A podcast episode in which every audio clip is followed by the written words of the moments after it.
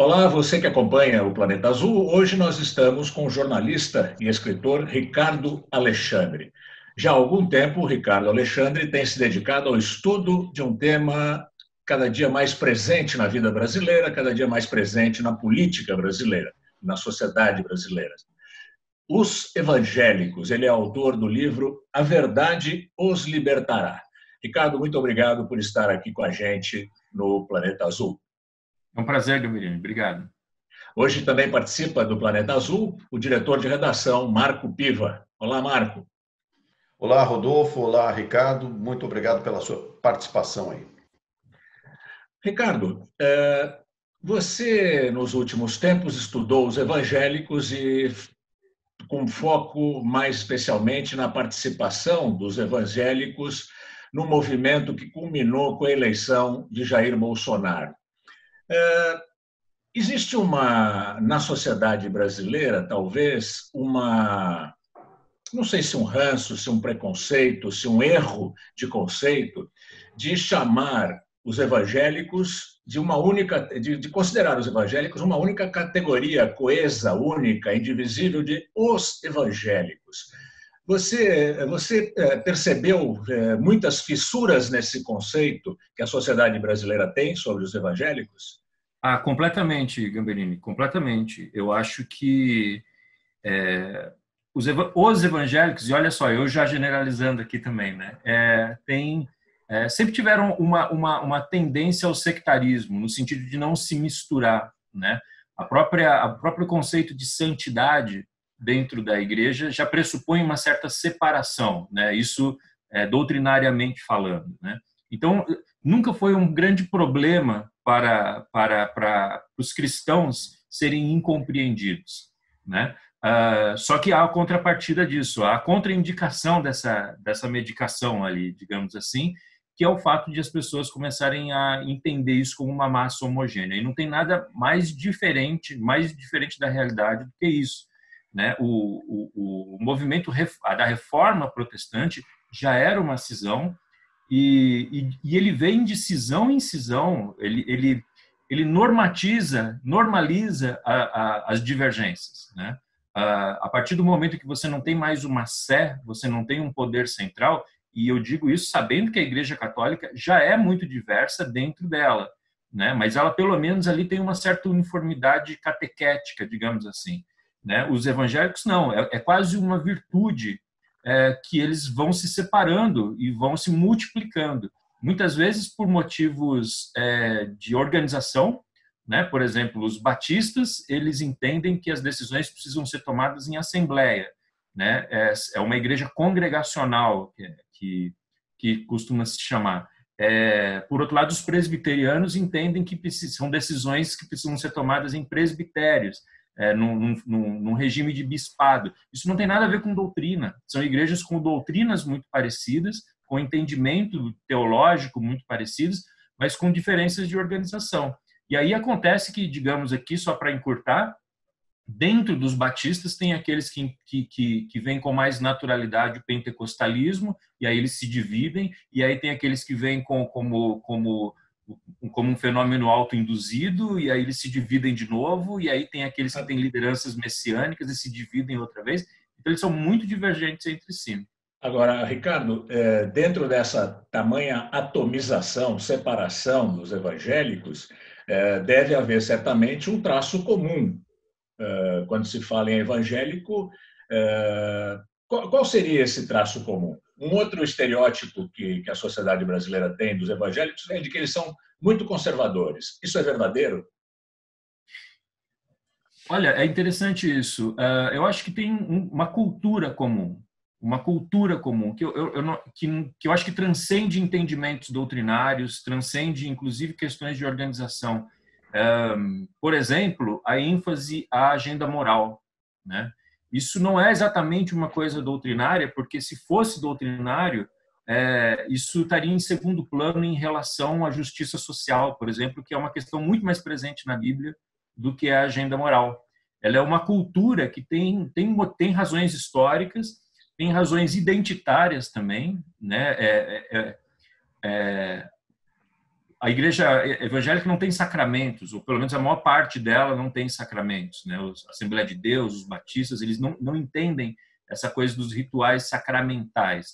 Então, a unidade deles, por exemplo, é a agenda moral. É o fato do crente não beber, é o fato, o fato do crente não fumar, o fato do crente ter um casamento indivisível. Então, isso aí é uma cultura que caminha junto com a igreja. Né?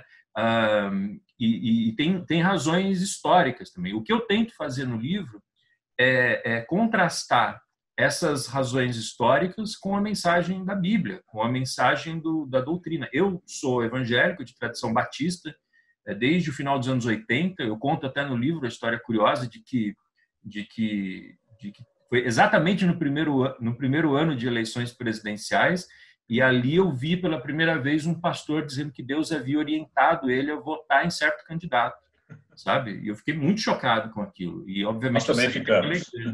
Oi, desculpa. Nós também ficamos.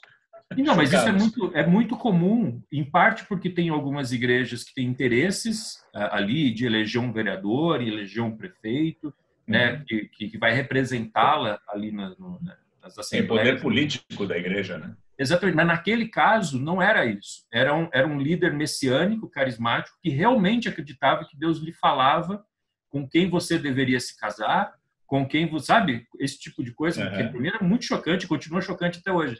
Mas ele ele disse que Deus acordou ele de madrugada dizendo que a igreja deveria votar no Paulo Maluf. E eu falei assim, ah, cara, isso aí não é de Deus, não. Marco. Ô, Ricardo, é, voltando um pouquinho até a primeira questão do Rodolfo, sobre a questão desta unidade de expressão, os evangélicos.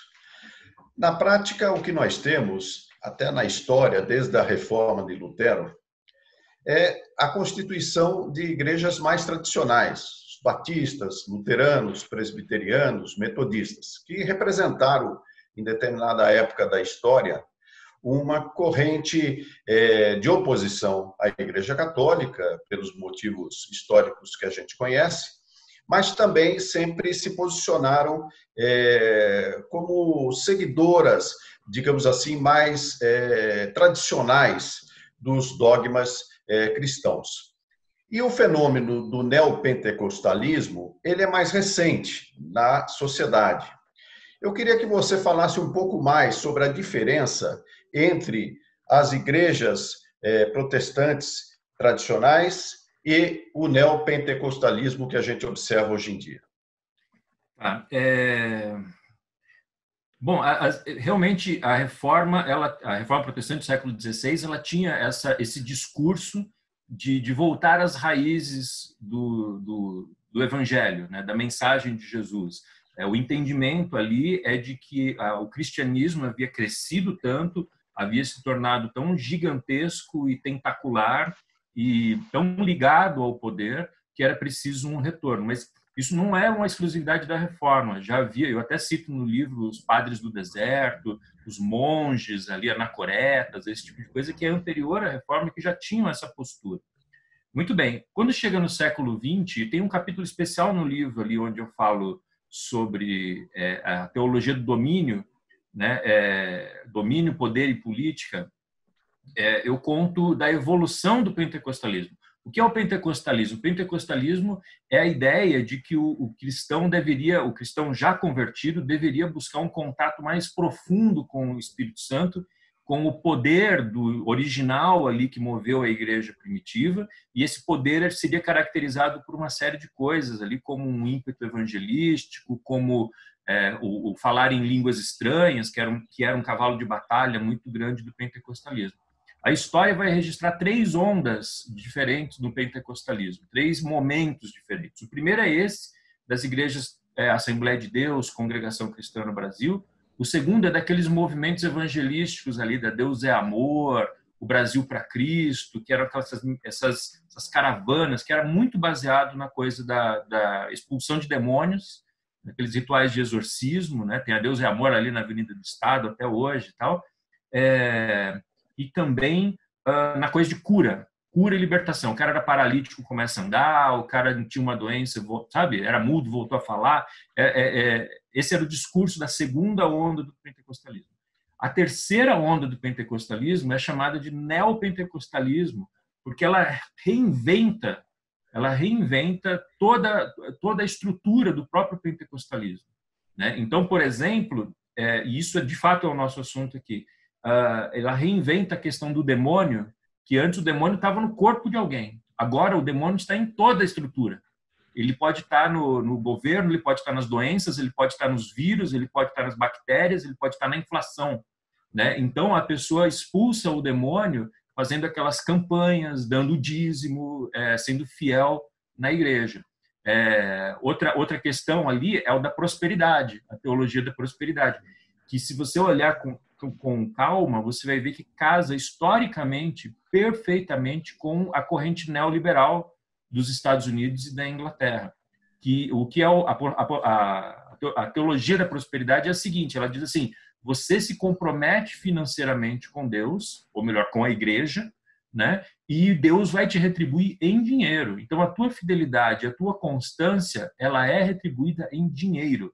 Então isso aparece no meu livro, por exemplo, quando eu vou explicar essa lógica cultural de boa parte dos cristãos é, inclusive não necessariamente neopentecostais, porque é um trânsito muito grande nas igrejas de informação, de que Deus vai nos retribuir em dinheiro. Então, uma agenda neoliberal faz muito sentido para esse cara, sabe? Então, é, isso é, é, é essa, essa postura neopentecostal, que é refutada por, por praticamente todas as correntes evangélicas, é, com mais veemência pelos próprios pentecostais tradicionais, os primeiros que se levantaram contra o caráter herético disso foram os próprios pentecostais, que não reconheciam nisso uma continuidade do pentecostalismo. Ele era, na verdade, uma reinvenção e tem muito a ver com televangelistas. O televangelismo que criou o neopentecostalismo. Tanto que a, a, grande conselheira espiritual do Donald Trump nos Estados Unidos é a Paula White, que é uma televangelista, e aqui no Brasil é o Silas Malafaia, que é um televangelista. Então, essa, essa, a noção do neopentecostalismo é muito ligada às grandes redes de igreja, ao, ao, ao, ao, ao televangelismo, é, mais até do que ao próprio pentecostalismo.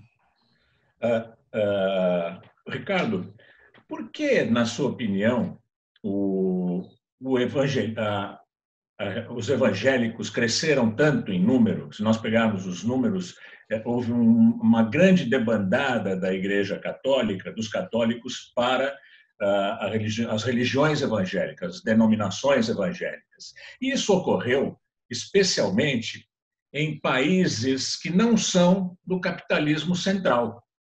São países que estão na, na, na periferia do capitalismo, na África, na América do Sul, uh, em países uh, de um capitalismo ainda atrasado, retrógrado. Por que aconteceu isso nesses países? Olha, eu vejo dois motivos. O primeiro é, é de que são países abandonados pelo poder público. Né? A gente, por exemplo, está vendo um efeito completamente surreal do auxílio emergencial no Brasil hoje, de que algumas classes de trabalhadores estão ganhando mais durante a pandemia do que jamais ganharam em suas vidas por causa dos 600 reais. Né? Então a gente a gente subestima muitas vezes as pequenas coisas, né? É, e as pequenas coisas a que eu me refiro a, a respeito da tua pergunta, Gamberini, é que, assim, nas igrejas Assembleia de Deus, uma vez eu me perdi indo para Ubatuba e eu passei no meio do mato, assim, só havia placa de onça, cuidado com a onça e com a febre amarela, posto do Ibama e igreja Assembleia de Deus, cara. É, eu contei umas três igrejas Assembleia de Deus no meio do mato, entendeu? É assim, e essas pessoas que estão indo nessas Assembleias de Deus são pessoas que foram abandonadas pelo poder público, elas estão tendo contato com a palavra escrita toda semana, estão aprendendo a juntar sílabas ali com uma linguagem formal. Elas estão, elas têm nome agora, entendeu? Elas, elas são irmãs, irmã, irmão, irmão Rodolfo, irmão Marco, sabe? Aceitas elas... numa sociedade que, a, que as reprimia, é, é expulsava, né? E as ignorava, elas eram invisíveis, né? Agora é o irmão Marco, sabe? Agora o, o irmão Rodolfo, ele é líder do departamento sei lá de quê, sabe? Então, eles têm um, uma noção de civilidade que talvez para a gente aqui em São Paulo pareça um truque, entendeu? Mas, cara, é muito poderoso para as realidades do Brasil profundo, sabe? Isso é, um, é uma coisa que não pode ser desconsiderada. Isso eu acho que foi um erro brutal de todo o progressivismo brasileiro. É, eu ontem estava conversando com um amigo meu que é super alinhado mais às esquerdas. Eu dizia assim, cara, o, o, o movimento de esquerda do Brasil consegue enxergar o cisgênero não binário, sabe? É, mas não consegue enxergar os evangélicos, sabe? É você vê uma minissérie da Rede Globo toca funk carioca na trilha sonora, né? E a gente sabe que o que toca de verdade nas favelas é o gospel da Cassiane, sabe? é, das, do, do, do, diante do trono. É isso, sabe? Então, é, era uma massa que não se via representada uh, e que agora tem um presidente que para o carro para cumprimentar os pastores, entendeu?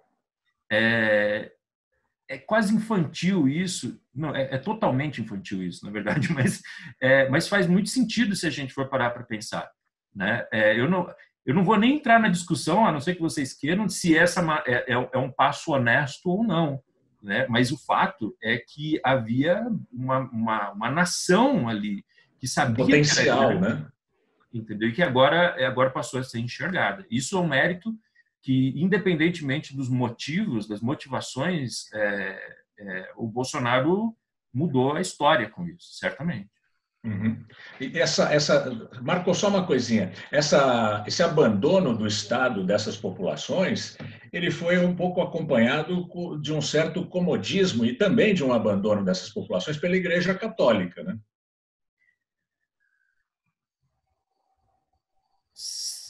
Você como evangélico.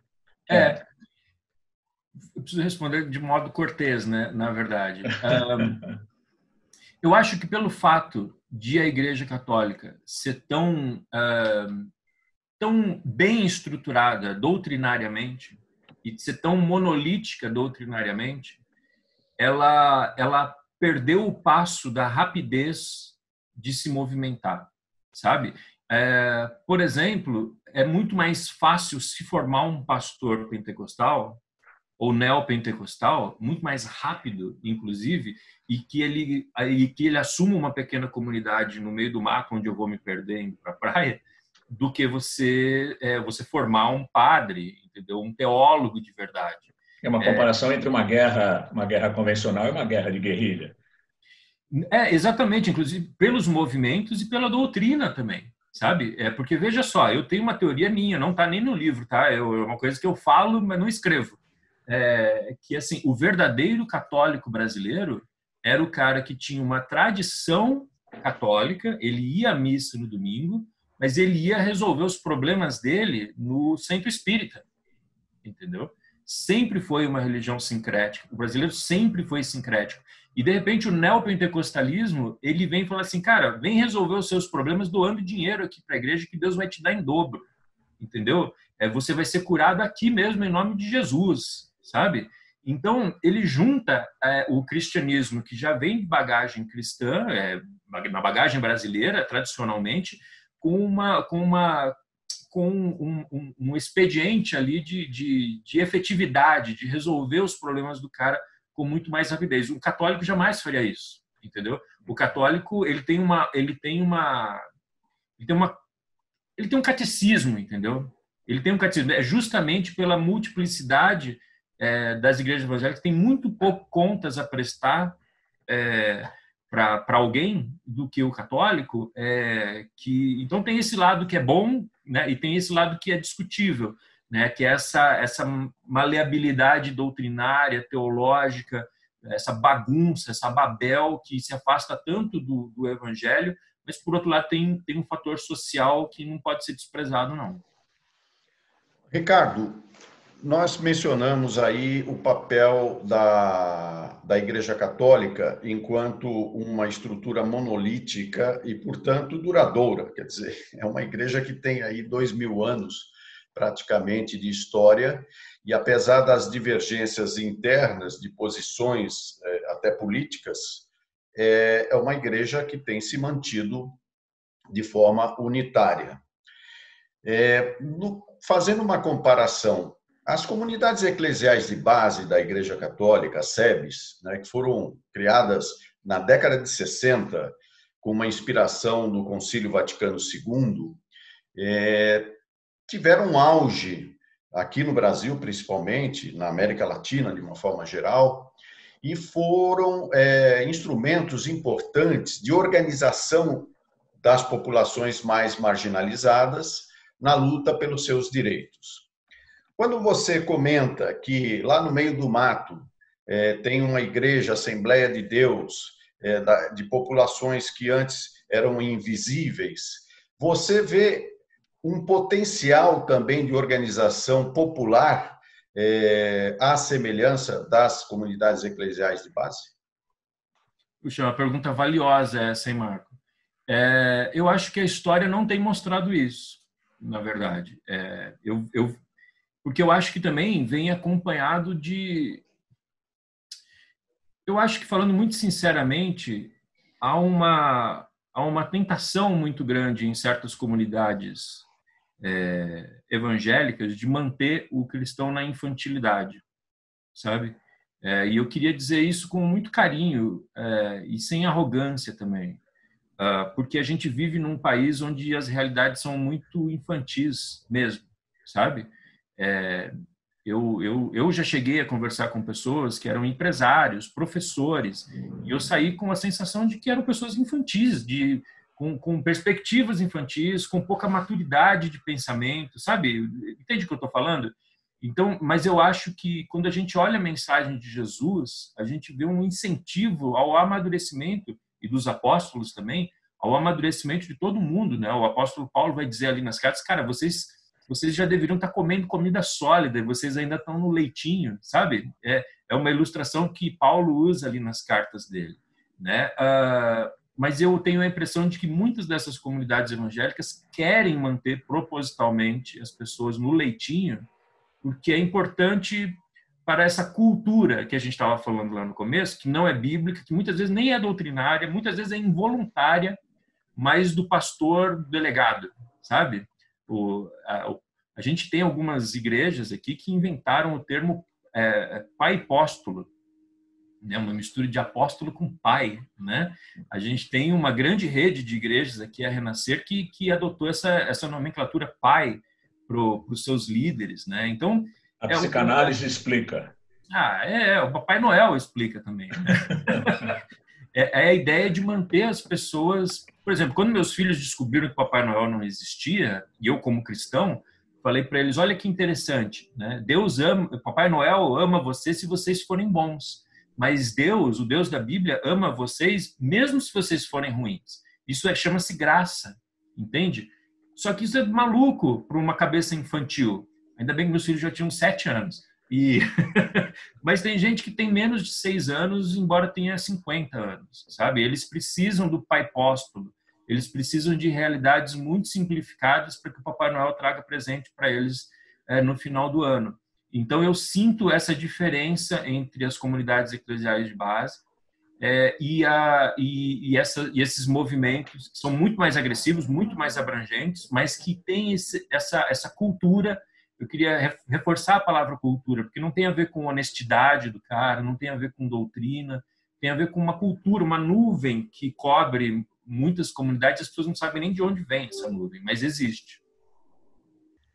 Ricardo, ainda em relação às comunidades eclesiais de base da Igreja Católica, nós temos aí uma capilaridade muito grande é, que as SEBs tiveram na década de 80, meados da década de 90, e depois elas foram minguando, é, tiveram, é, digamos assim, uma, a sua força bastante mais fragilizada é, principalmente por conta da direção é, papal, onde a, a, postura de João Paulo II foi uma postura abertamente contra a teologia da libertação, e isso realmente enfraqueceu bastante essa corrente da Igreja Católica.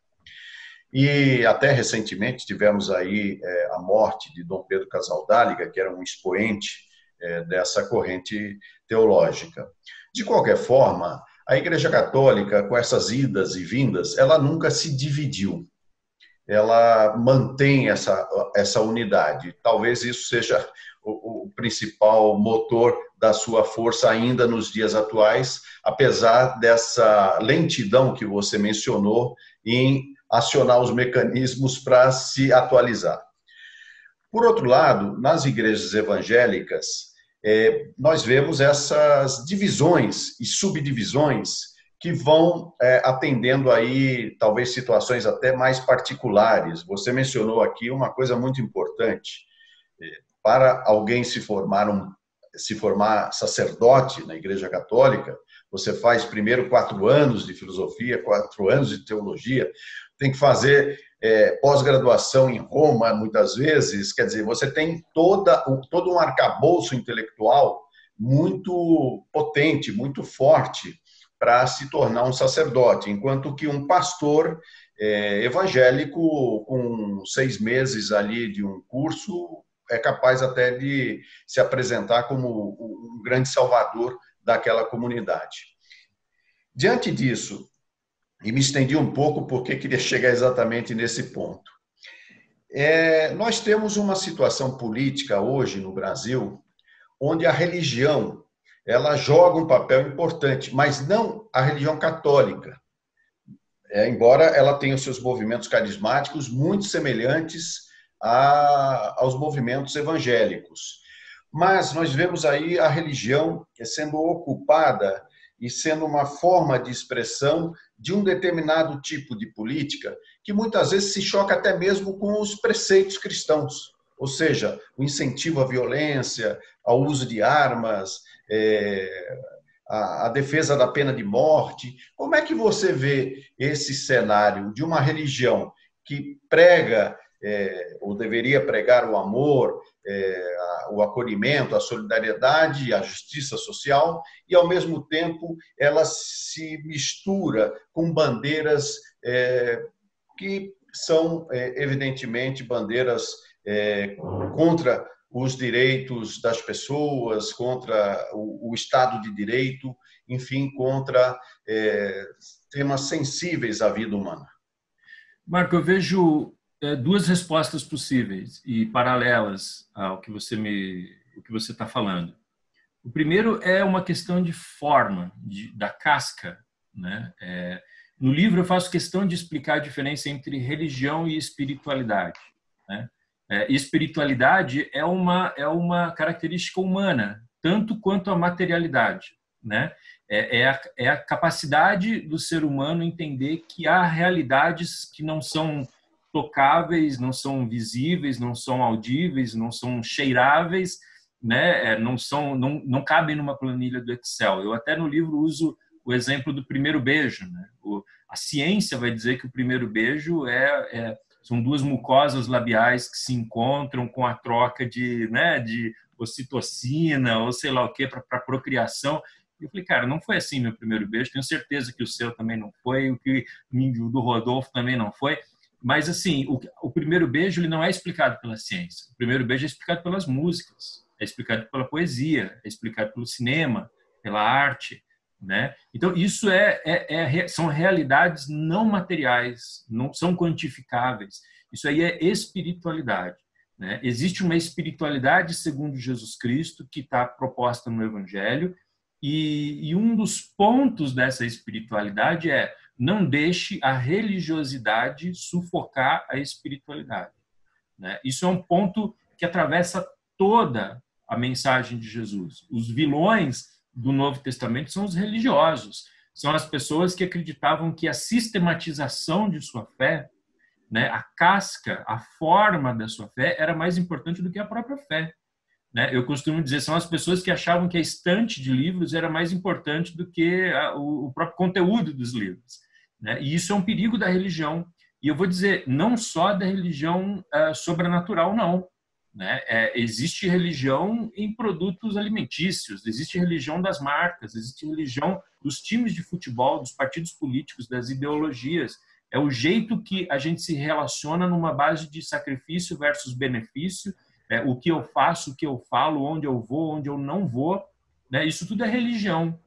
Então, quando você fala que há políticos, ou a gente pode dizer há marcas, né? não necessariamente políticos, mas qualquer tipo de marca que queira falar com um, um, um demográfico tão valioso quanto o evangélico, ele vai se apoderar, não é da espiritualidade, porque a espiritualidade vai dizer o seguinte: é, é, pense no outro, né? É melhor dar do que receber. Eu nunca vi, eu até digo isso no livro, né? eu nunca vi um, um, um, um rico empresário de São Paulo tomar um aviãozinho para ir para Brasília no meio da madrugada para querer saber como é que ele faz para doar, né? né? A espiritualidade de Jesus é essa. Ame o teu próximo como a ti mesmo, sabe? É, pense na viúva, no órfão, né? Isso é a verdadeira religião. Então, o que a gente tem são pessoas se apoderando da casca, da, da ritualística, indo para a internet para falar de jejum, para citar versículo bíblico sem sem saber o que significa, fora de contexto, para ir em eventos, né? Esse tipo, isso que a gente tem. É isso que a gente tem e não é de se admirar. Isso, para mim, o cara ir num evento evangélico e ir num jogo do Corinthians ou ir num. Sabe? Ele está se apoderando de um demográfico. Isso é uma coisa. A outra coisa que eu, que eu vejo, outra resposta possível, é ainda algo muito pouco estudado, é, que é o poder das redes sociais, sabe? A gente tem um, um presidente que é um influencer, sabe? A gente tem um presidente com 90 milhões de seguidores nas redes sociais. Para efeito de comparação, o Lula, o outro candidato que a gente teve em 2018, tem nove. Entendeu? Eu comparei, é, ali no livro tem as comparações do. O Bolsonaro tem mais seguidores no YouTube do que o New York Times. Entendeu? Então, puxa, o Felipe Neto fez um vídeo super legal anti-Bolsonaro. Peanuts, sabe? É, isso não representa nada para ele. Ele é uma potência de comunicação nas redes sociais. E as redes sociais, é, numericamente, estrategicamente, isso aí é, é cientificamente comprovado, as redes sociais valorizam a agressividade, valorizam o emocionalismo moral. Então, entra nesse momento, não sei quando essa entrevista vai ao ar, mas em qualquer momento.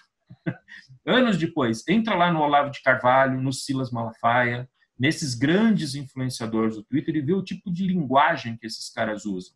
É sempre vagabundo, pilantra, petralha, ó, é, né, vergonha. São palavras com altíssima carga de emocionalismo moral. Então, eu acho que é o choque desses dois mundos.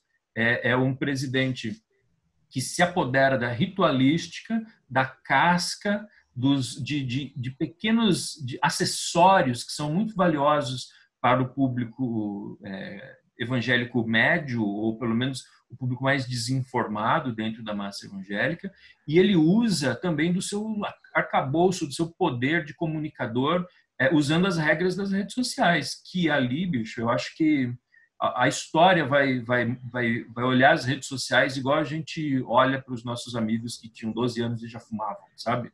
A gente já falou assim, cara, como como um dia a gente deixou crianças expostas a isso, como nós caímos nesse truque, nessa armadilha das redes sociais, eu acho que é, um, é uma plataforma demoníaca. Demoníaca. Vou usar a palavra aqui do, do, do assunto. Você, pelo que você respondeu agora, você acredita que esse contingente evangélico, nós estamos falando do quê? De 45, 50 milhões de pessoas? É, estimadamente sim. É, 45, 50 milhões de pessoas. Esse contingente evangélico uh, deve continuar uh, aliado de um candidato de extrema direita, um candidato moralmente conservador, um candidato como Jair Bolsonaro? Deve acompanhar a par e passo esse candidato? Brino, eu já vejo movimentos de alas conservadoras é, propondo uma oposição conservadora ao Bolsonaro. O que seria isso? Porque a verdade é que o Bolsonaro ele não é conservador, né? Essa é que é a realidade. Ele é um revolucionário, cara. Ele é um revolucionário da luta armada, né? Ainda por cima. Ele de conservador não tem nada, né? Ele sempre foi ideológico. Sim, é, é, é o, o, o, conservadorismo como prudência política, né? Tipo, é a estrutura, cara, não tem nada a ver com o Bolsonaro. O Bolsonaro quer armar as pessoas para as pessoas irem defender ele na rua, sabe? Dar tiro pro alto espero que para o alto, né? A gente, torce, a gente torce que seja para o alto. É, então, isso não tem nada de conservador. Então, alas à direita do espectro evangélico já estão se posicionando politicamente contra o que evidentemente é, um, é, é, uma, é, um, é uma atitude revolucionária. Então, o conservador ele é anti-revolucionário. Né? Ele diz que a revolução nunca é a solução. Né? Então, esse, isso eu acho que é um ponto. Eu acho que tem um outro ponto que é de, uma, é de um estudo que eu achei é, e que eu citei no livro, que sobrepôs é, as manchas evangélicas predominantes no Brasil com a votação de Jair Bolsonaro em 2018. E elas não são coincidentes. Elas não são coincidentes. É, a defesa ali do pesquisador de que isso mostra de que os evangélicos não foram tão determinantes para a eleição de Bolsonaro como a gente gosta de acreditar. Mas eles tiveram um papel que foi muito importante, que foi trazer o Bolsonaro para as camadas C e D, onde ele não tinha acesso e que eram é, historicamente mais propensas ao petismo. Então, os evangélicos teriam, segundo essa análise, é óbvio que há outros contingentes vários é, abordados no livro e na realidade também, é, os, os, evangélicos teriam sido um canal pelo qual um presidente sem tempo de TV e, e com uma estratégia totalmente focada em redes sociais, tecnologia e celular, como esse cara conseguiu chegar nas camadas geralmente mais próximas e próprias do lulopetismo, né? E hoje ele tem uma outra ferramenta para chegar nessa, nessa, nesse público, que é o auxílio emergencial. A gente acabou de ver essa nova pesquisa, onde a popularidade dele não só não caiu durante a pandemia, como subiu, Muito. especialmente em, nessas camadas C e D, claro. porque agora estão recebendo um dinheiro que eles nunca tinham recebido. Então, é, eu acho que os evangélicos eles têm outras funções agora é, tanto que agora ele está se aproximando mais das igrejas históricas. Ele tem um ministro que é presbiteriano, que é o André Mendonça. Ele tem uma outra configuração ali que a gente precisa observar com mais carinho. A minha proposta com o livro é um pouquinho mais simples do que todo, do que a sua pergunta pressupõe, é de que as igrejas sejam menos inocentes é, em relação ao marketing político nas próximas eleições ao discurso pseudo-cristão, né? as ferramentas. Explico ali muito sobre marketing político, posicionamento, discurso, porque o fenômeno do bolsonarismo é basicamente, em relação especialmente aos é totalmente discursivo. Né? Não tem nada na história do Bolsonaro. Eu até cito o André Mendonça dizendo que ele era um profeta contra o crime. Cara, pega, pega as defesas dos projetos do Bolsonaro na Câmara, não tem nada explodir, a ver com... Explodir bomba em quartel?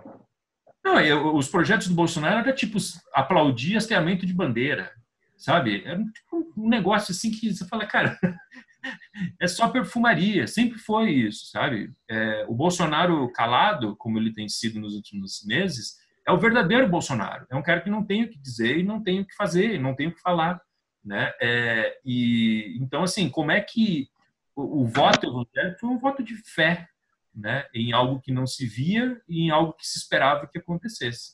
Uh, então é um pouco por aí, uh, eu vejo a situação. Ricardo, o fenômeno pentecostal ele está presente de uma forma generalizada é, na América Latina, inclusive com a eleição de presidentes muito afinados com esse tipo de é, de vocação, de, de, instrumentalização até.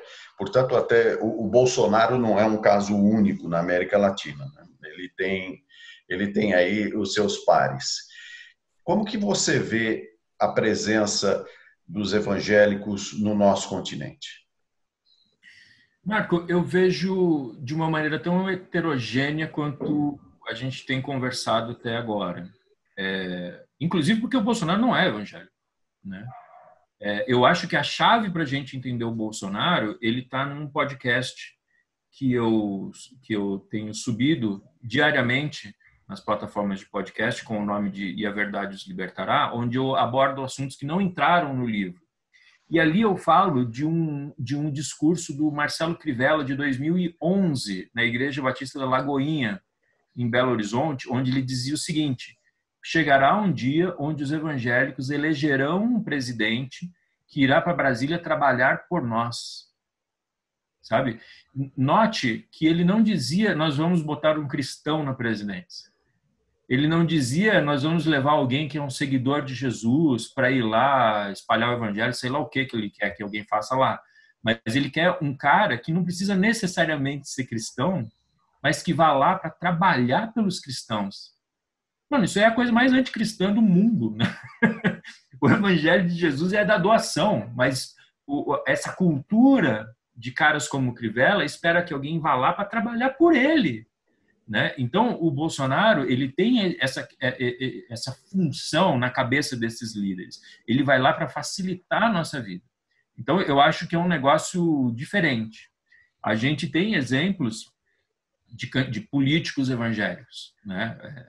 O Garotinho era um, era um político evangélico.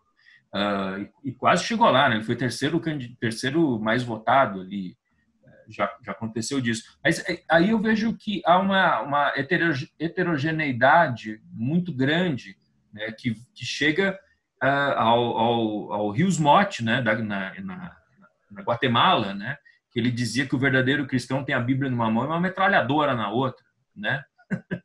Mas aí eu acho que são questões é, de visão de mundo mesmo, sabe? São, são o, o que essas pessoas entendem como cristianismo e mais, como elas usam de suas religiões para reforçar preconceitos e ideias que elas já tinham, sabe?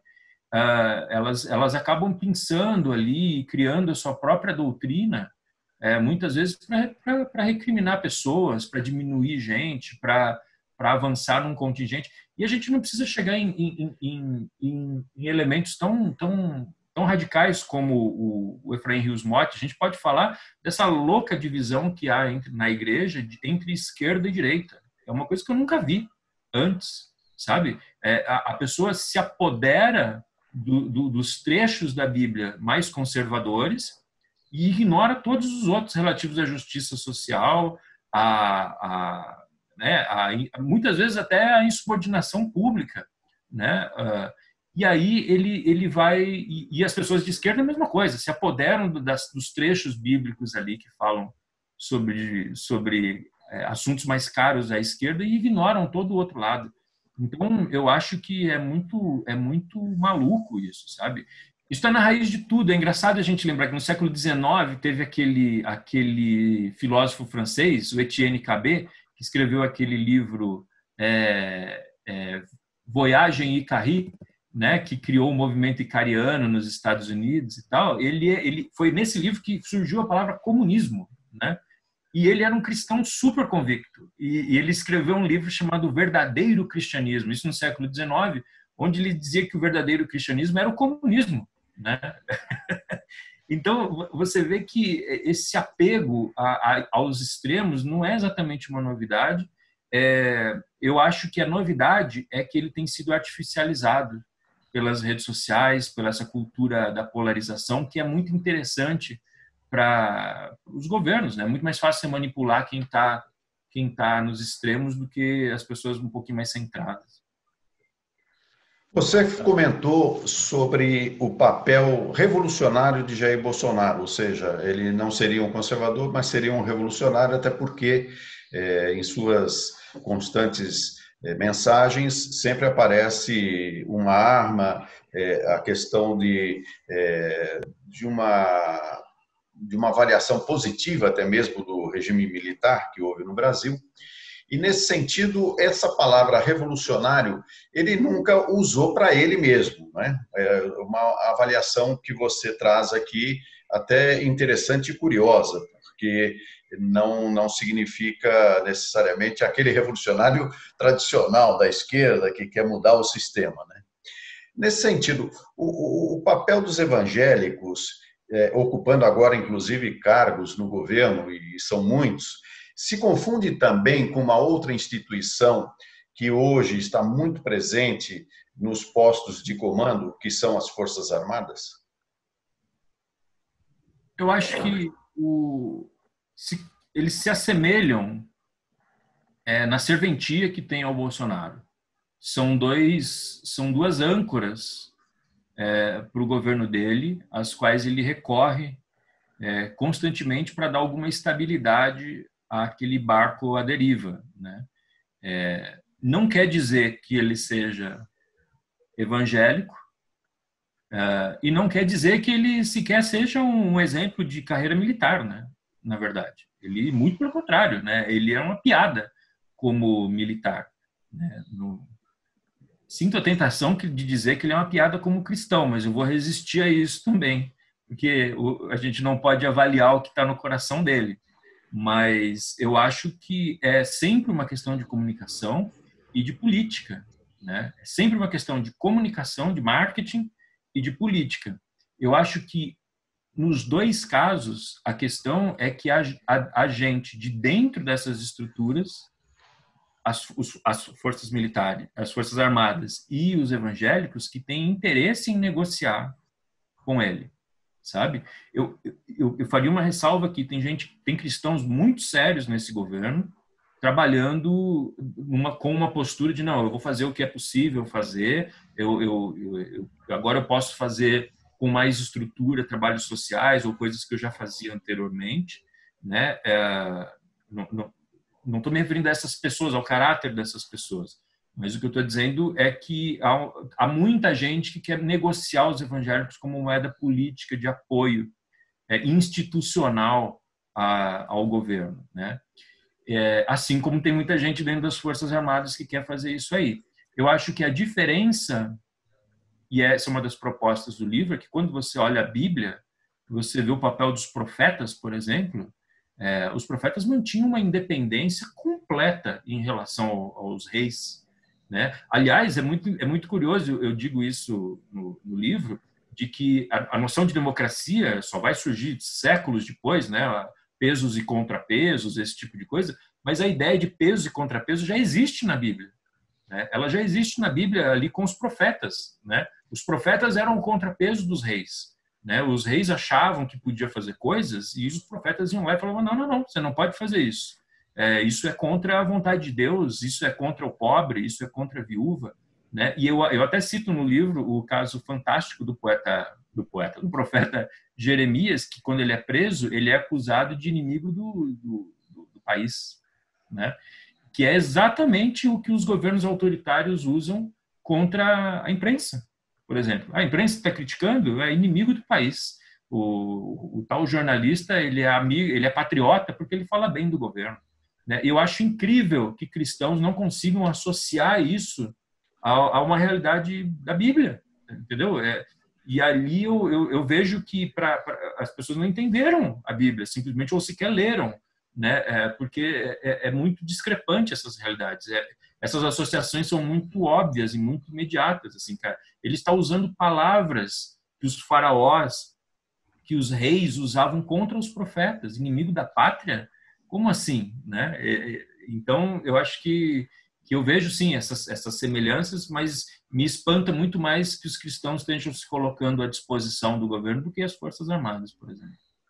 Ricardo, é, ficou, é, fica muito claro na sua entrevista a sua visão de que essas correntes neopentecostais evangélicas é, que surgiram nos, nas últimas décadas e avançaram muito em número e em presença política na sociedade brasileira, elas uh, um pouco que desvirtuaram o, o, o cristianismo, uh, um pouco que aproveitaram uh, a situação concreta para ganhar dinheiro, para ficar famosos, para conquistar poder político também.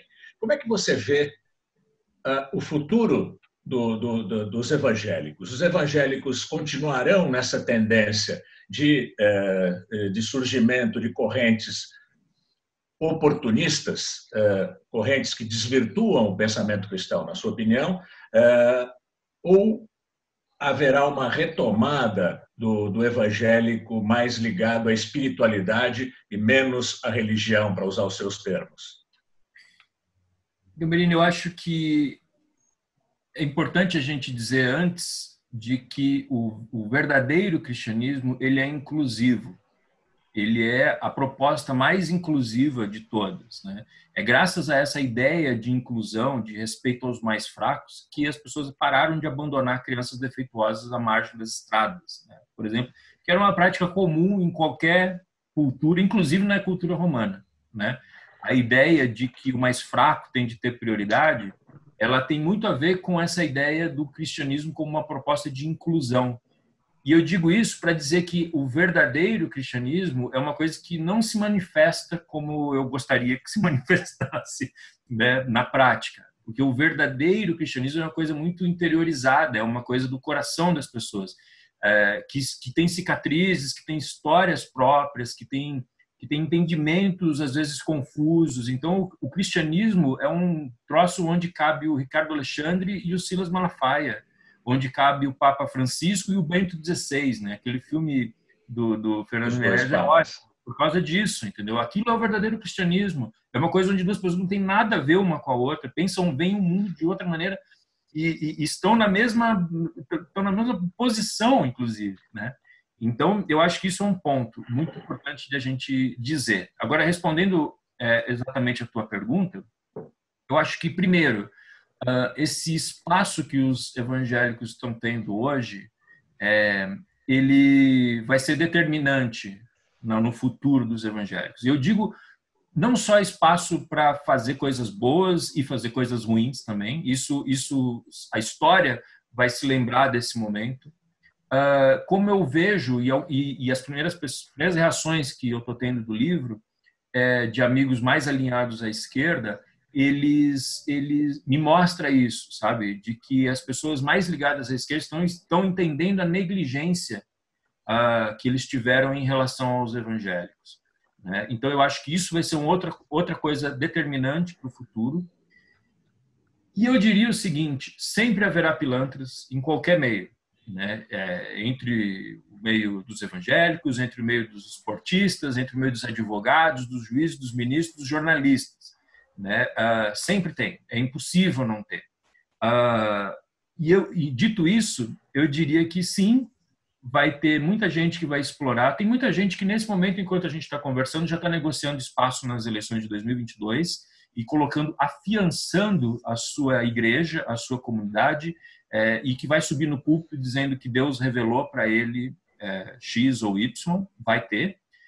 Mas também eu acho que tem essa babel religiosa, essas modas doutrinárias, induzem pessoas, e talvez aqui eu fale um pouquinho mais especificamente para o espectador ou ouvinte que seja cristão, é, induzem pessoas boas, pessoas é, de valor, cristãos verdadeiros, a erros práticos que, que podem levar a erros políticos. Por exemplo, a moda da batalha espiritual, que vocês já devem ter ouvido falar, que é uma corrente que surgiu ali no meio dos, dos neopentecostais, de que vê de que vê que vê o mundo como duas forças, Deus e o diabo como forças iguais e igualitárias que brigam por espaço no mundo. Isso é uma coisa que inventaram, entendeu? A Bíblia não, não o diabo não, não tem a mesma estatura de Deus, muito pelo contrário. E muitas vezes na Bíblia o diabo é um garoto de recado ali de Deus, né? Mas essa ideia da batalha espiritual é o que motiva milhões de evangélicos a dizer que tem que acabar com a Rede Globo porque a Rede Globo tem beijo de mulher com mulher na novela. Isso aí é o demônio entrando na sua casa, entendeu? É, o, o diabo está atacando, o diabo está invadindo. Cara, isso é um absurdo porque Jesus diz que as portas do, do, do, do inferno não prevalecerão sobre a igreja, entendeu? a palavra de Jesus, e esses caras estão com medinho, entendeu? De perseguição, de cristofobia, né? São, são, são, são realidades ali que pessoas muito bem intencionadas uh, levam para sua prática diária. Então, para muita gente, isso é uma coisa muito séria, que talvez pareça uma coisa menor aqui, mas para muita gente boa, bem intencionada, que a gente não está falando dos picaretas, não. É, a eleição do Bolsonaro livrou o Brasil de um avanço da, dos, dos espíritos maus, entendeu? Que estavam acossando a igreja, que estavam que estavam minando a autoridade da igreja, tirando espaço de pregação, sabe? Isso era uma coisa que se ouvia dentro das igrejas, né? De que agora a gente vai ter que fazer casamento gay aqui dentro. Agora, se uma drag queen quiser se batizar, a gente vai ser obrigado por lei, sabe? A gente, a gente vai ter os nossos direitos tomados, é, vai ser o fim da liberdade religiosa. Isso de fato aconteceu. E isso é culpa é culpa da péssima condução das questões identitárias que, que não foi bem conduzido pelos partidos de esquerda, pelas lideranças de esquerda, e até hoje eles não sabem discutir, ainda não entenderam isso. Cara. É um negócio impressionante. Um, e, enfim, e então eu acho que tudo isso está misturado ali. Enfim, vai ser uma bagunça, né? É, é, o famoso inimigo, o inimigo interno que tem que ser combatido, né? E é. aí você estabelece os inimigos e, e faz o, o, a guerra. É. Teoria da, da, doutrina da segurança nacional. É isso. Uhum. Tá bom, Ricardo. Eu agradeço muito a sua entrevista, muito esclarecedora, muito reveladora desse mundo evangélico. Foi um grande prazer conversar com você aqui no Planeta Azul. Nós conversamos com o Ricardo Wagner, Alexandre, perdão, Ricardo Alexandre, que é escritor e jornalista e autor do livro A Verdade os Libertará participou dessa entrevista também aqui no Planeta Azul, o diretor de redação, Marco Piva. Muito obrigado a vocês. Um grande abraço, Gamerino.